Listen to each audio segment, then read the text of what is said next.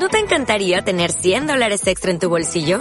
Haz que un experto bilingüe de TurboTax declare tus impuestos para el 31 de marzo y obtén 100 dólares de vuelta al instante. Porque no importa cuáles hayan sido tus logros del año pasado, TurboTax hace que cuenten. Obtén 100 dólares de vuelta y tus impuestos con 100% de precisión. Solo con Intuit TurboTax. Debes declarar para el 31 de marzo. Crédito solo aplicable al costo de la presentación federal con TurboTax Full Service. Oferta sujeta a cambios o cancelación en cualquier momento. No hay peores poetas que los enamorados. Y Aurelio era un muchacho enamoradizo que escribía versos. Tenía ideas fijas, y la más fija de todas era que no podía ver a una mujer sin enamorarse. Decía que su cabeza era un espejo con memoria donde se le plantaba la imagen de la mujer que le gustaba y de ahí no la movía nadie hasta que se enamoraba de otra. Hay gente así. No le importaba la edad, ni el color de los ojos, ni el pelo largo o corto. Veía una mujer y enseguida se enamoraba. Si veía dos mujeres, se enamoraba de una de las dos en un primer momento. Al rato se enamoraba de la otra. Y si podía observarla durante un buen tiempo, sus sensaciones parecían un partido de ping-pong pues se enamoraba alternativamente de la que iba mirando. Los suyos eran amores breves, pero no superficiales. No era como esos que a la tercera cita ya están haciendo las cuentas de lo que ganan o tienen los padres de la chica, dividen por el número de hermanos y así sucesivamente hasta verse a sí mismos jubilados y bollantes apoltronados frente al televisor. No. Se enamoraba, como solía decir, con todas las vibraciones de sus entretelas y sin hacer ningún cálculo interesado, pues era incapaz de dirigirles la palabra. A él le hubiera bastado que una cualquiera de las mujeres que amaba, la que se subió al bus con él, la de la fila de cine, la empleada del hotel, la maestra de la escuela, la fregadora de pisos, la compañera de clase le dijera, hey, usted, ¿se quiere venir conmigo? e inmediatamente hubiera dicho que sí. Pero nunca le había pasado algo por el estilo. A lo mejor. Porque las mujeres son más lentas para enamorarse. O tal vez porque hay reglas tácitas que les impiden tomar la iniciativa. se sentía identificado con ellas y las compadecía por esa indecisión que él mismo experimentaba en carne propia. Varias veces le había pasado, en un café, por ejemplo, eh, que al quedarse solo frente a una mujer ambos se miraran con una exuberancia de mensajes oculares que más claro no habla un libro. Veía que la mujer esperaba a que él despegara los labios, y era capaz de leer en el pensamiento de ella una pregunta. ¿Por qué no se decide? pero ella no sabía, no podía saber que él estaba esperando lo mismo, rogando lo mismo, que ella se decidiera.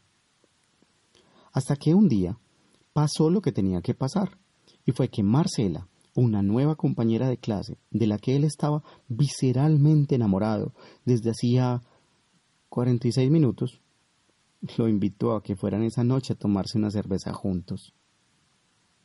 Ni qué decir que Marcela se le plantó en el cerebro como en un espejo, hasta tal punto que el pésimo poeta enamorado decía que ya no reflexionaba, sino que se limitaba a reflejar. Parecían dos novios en la última página de una novela rosa.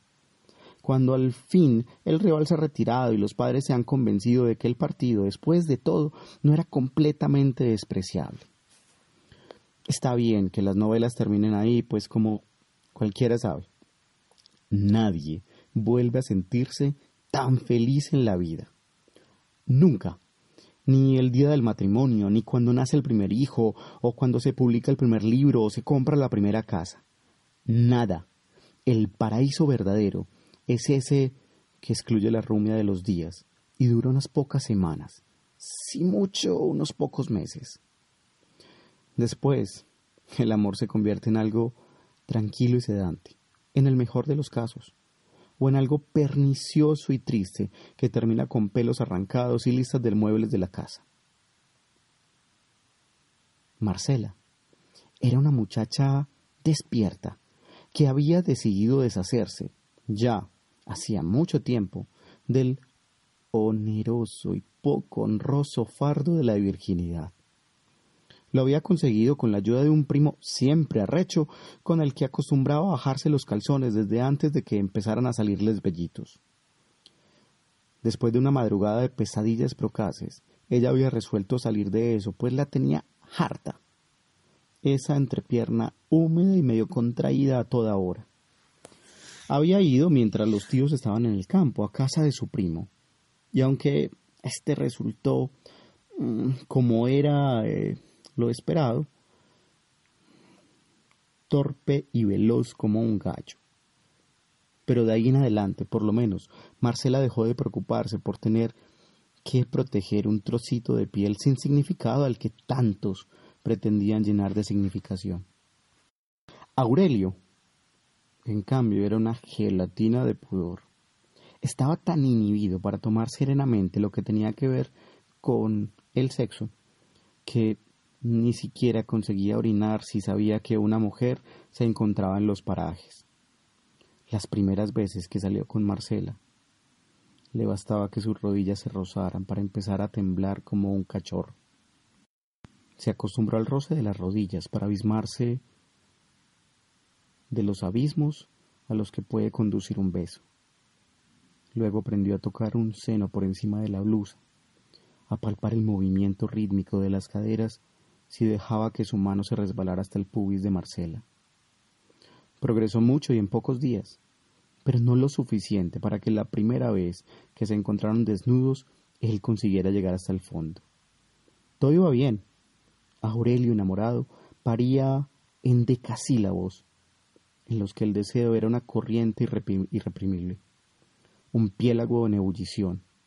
Pero a la hora de la verdad, cuando se acercaba a la meta, lo atenazaba un terror ancestral una palpitación de hombre prehistórico antes de internarse por primera vez en las cavernas.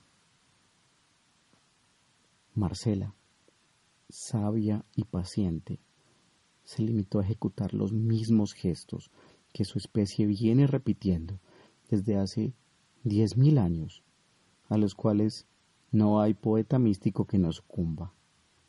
Y así, poco después, Aurelio puso fin a sus sonetos y se sumergió de lleno en las semanas felices que uno sabe que empiezan cuando terminan las novelas rosas. Lo que da rabia contar es que Aurelio y Marcela vivían en un sórdido lugar de Suramérica.